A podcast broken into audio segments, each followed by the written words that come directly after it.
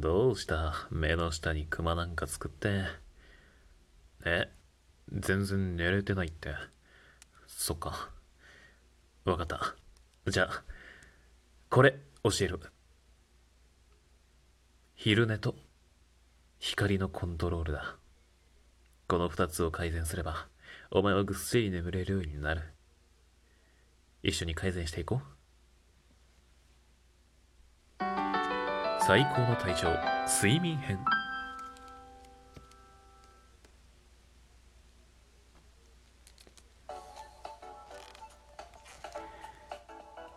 どうも。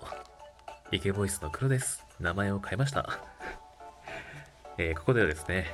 僕がイケボで様々な知識を紹介する研究所となっております。睡眠であったり心理であったり、えー、体調のこと様々なことを話していますのでぜひ聞いていってください。そして今回も引き続きなんですが、えー、最高の体調、鈴木優さんの本ですね。そこから体の炎症を抑えるためには何をすればいいのかということを引き続き話していこうと思います。えー、こんな感じで、一冊の本を12分の間でまとめて、えー、それを何回かに分けてやっていこうと思いますので、ぜひ、え今後ともよろしくお願いします。えというわけで、前々回から、え話している炎症、えー、今の文明病を引き起こしているのは体が炎症しているから、それは、えー、自然が少ない、えー、緑と触れ合う時間が少なくなったり、様々なストレス、そういうのがあって、え、今の体が炎症しているんだよっていうことを紹介したいんですが、えそれを抑えるためにもう一つすべきことがありまして、それは、えもう睡眠ですね。いかに睡眠を改善するかということが重要になってきます。で、今回はその睡眠、ま、最高の睡眠をしたい、えー、そんなあなたに向けて、僕からこの本から抜粋して、えー、紹介したいと思います。睡眠というと、まあ、なかなか寝れない。もうこれから夏にかけてくると、やっぱり蒸し暑だって寝れないっていう方も増えてくると思いますが、体の炎症を抑えるために、主にこの2つをやってほしいということで、昼寝と、えー、光のコントロールですね。じゃあまず昼寝からいきたいと思います。えー、この昼寝ですね。えー、大企業とかもやっている、Google とか Nike とかもやっているんですが、コーヒーナップっていう昼寝の方法がありまして、だいたい15分から20分の昼寝の直前に1杯のコーヒーを飲むだけっていうこの方法がコーヒーナップ、パワーナップとも呼ばれます。で、これなんでコーヒー飲むのって15分から20分前にっていうことなんですけど、このカフェインが脳に到達するまで、到達して、えー、そのカフェインの作用ですね。覚醒作用。あれが働くまでに20分ほどかかるんですね。なのでそ、その20分、体の中を回って脳にたどり着くその20分間は寝て、で、起きたら、あれ？なんかスイッチがオンになってるみたいな感じ。なので、このコーヒーナップっていうのが結構、大企業とかでも、まあ、大企業の方は昼寝とかは結構大規模に導入はしているんですけど、このコーヒーナップをやるとさらに、えー、仕事の効率とかも上がるんじゃないという研究があったりします。で、このもともと昼寝っていうのは、まあ、僕たち最近、最近になってくるとなかなかやらなくなってきましたけれど、昔は、えー、もうそれこそ狩猟採取の時代とかはもう昼寝が結構頻繁にやられていたんではないかと言われてます。実際そういうことも調査が行われていて、カリフォルニア大学がボリビアのチマネ族っていう部族の暮らしを3年間にわたって記録をし続けたんですよね。でそのこその研究で分かったのが、えー、夏っていうのは年間の睡眠の睡眠時間の22%、えー、冬は年間の睡眠時間の7%を昼寝に使うということが分かったんですね。なので昔から昼寝は結構用いられていたんだよっていうことなんですよ。で、その方法として、パワーナップ、えー、コーヒーナップがおすすめだよということです。はい。でです。えー、いくら、あの、うん、まあ、昼寝がいいのは分かったと。僕も昼寝結構習慣化にはしているんですが、まあ、昼寝だけじゃ、あの、もう、全回復のまではいかないので、やっぱりこう、夜、しっかり寝るためには、こうどうすればいいのかっていうのが肝になってくるんですが、えそうなってくると、えー、光のコントロールですね。これが非常に重要になってくるんです。で、その前に一つ話しておきたいのが、えー、自分たちがいかに睡眠不足かっていうのをえー行ってくれた調査もこれまたありまして、まあ、そもそも睡眠不足がどれだけ体にやばいのかっていうことなんですけど、あのもう処理されずに残った疲労とかストレス、それがもうちょっとずつです。ちょっとずつ脳とか体を破壊していって、えー最終的には手のつけられない炎症に変わるということなんですよね。まあ、借金が積み立てられているみたいな、そういうことで、この睡眠不足、言い換えると睡眠負債っていう呼ばれ方もするんですね。なのでもう、えこれはもう借金を積み重なっていって、え取り返しのつかないことになるというような感じです。はい。えーで、この睡眠の改善のために、まあ、自分がそのよく寝れたっていう、まあ、指標ですね。まあ、これ当てはまっていれば、よく眠れてるんじゃないっていうのを、スタンフォード大学が行った系統的なレビューで判明してますので、その4つを、えー紹介するとですね、良質な睡眠のサインっていうのが4つありまして、その1つ目が、えー眠りに落ちるまでの時間が30分以内であること。で、2つ目が夜中に起きるのは1回のみ、1回まで。で、3つ目に夜中に目が覚めた場合は、目が覚めた場合に20分以内に再び眠ることができると。で、4つ目最後。総睡眠時間の85%以上を、えー寝床で使っていると。えー要はもうベッドとか布団とかに使っている。昼寝とか、えー居眠りとか、それが合計15分、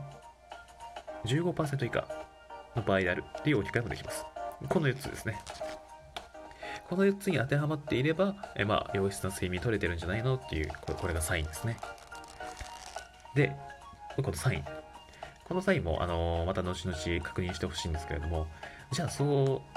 まあ、良質な睡眠じゃ取るためにどうすればいいのっていうことなんですけど、まあ、先ほど話した光のコントロール。この光のコントロールっていうと、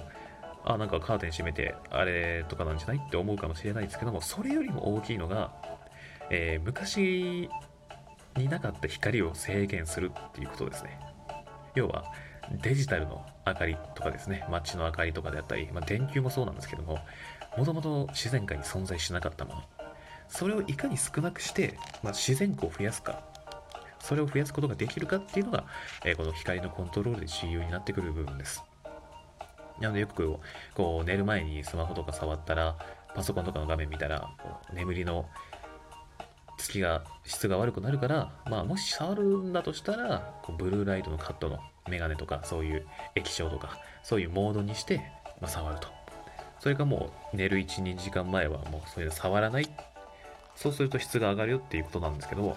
それは間違いないことでしてこの睡眠を司るホルモンのメラトニンっていうのが分泌されるんですけれどもこれがいわゆる自分たちの体内時計っていうものをコントロールしてくれてまあいい睡眠に促してくれるんですけどえこれがですね現代ではもう常に放出されていると言っても過言ではなくてもうやっぱ人間の脳も勘違いすごく錯覚しやすいので人工のこの照明ですねパソコンとかスマホもそうですけどそういうのを見るだけでもあなんかまだ昼なんだみたいな脳が普通に勘違いしちゃうということでなかなか睡眠の質が上がらないっていうこともこれはいろいろ研究で言われていまして、えー一つ実験を挙げるとしますとですね2013年にコロラド大学が行った実験で日中を自然の中で過ごしてもらって、えー日の光それを浴びる時間を増やすことで、えー体内時計が整っていくっていうことが報告されたんですね。要は自然の光太陽の光とかそういうのを浴びることでこう自然な周期に戻ったということが分かったんですね。なので本当に睡眠負債もう睡眠不足って言われるやつですね。そういうのを解消したければまあ日中に太陽の光をできるだけ浴びてまあないよりはやっぱ増やしていった方がいいので増やして、え夜には室内の照明を限界まで暗くすると。でもし照明を作る場合でもこうオレンジ色とかのもう太陽の光に近いものを選ぶと。青色とかそういうものは目が覚めちゃうのでブルーライトって言われるやつですね。なのでこうなるべく明るい暖かい色ですね。オレンジとか。そういうものをつけた方がいいよということです。で、えー再び光に戻るんですがそのまあじゃあ寝室を暗くする。あじゃあカーテンだよねってよく言われる遮光カーテン。光をもう一切こう入らないようにするカーテン。っていうのもいいんですけど、なかなかそれを導入するっていうのもお金がかかりますし、まあ、結構手間があるのでも、ともとカーテン持ってるっていう場合もあれなんで、えー、結構簡単な方法としては僕もやっているアイマスクと耳栓をするっていうのが一番楽で簡単なのかなと思います。これもいろいろレビューが行われていて、えー、アイマスク、マッサージ、アロマテラピーとか、えー、リラックスの音楽、その中でこう睡眠、いい睡眠が得られるのはどれかなっていうのを行ってくれた調査もあるんですが、えー、アイマスクと耳栓を同時に使うと、その睡眠中のストレスホルモンが減って、こうメラトニンの量が増えた、要は眠りやすくなったっていうことが、えー、分かったんですね。なので僕は、えー、寝るときはアイマスクと耳栓を使っております。えー、という感じで、今回は最高の睡眠のためにどうすればいいのということを話していきました。え、まとめですね、え最高の睡眠のためにはまず、光のコントロールと、できれば昼寝もして調整していきましょうということでした。で、え昼寝の前には1杯のコーヒーを飲んでコーヒーナップというものをするとより効果が高まると。なくてもいいんですけど、あれば効果もっと高まるよっていうことです。で、えー、次に光のコントロールなんですが、えー、夜寝るときとか、もう日中過ぎて夜になってきたら、こうデジタルな照明とか、そういうのは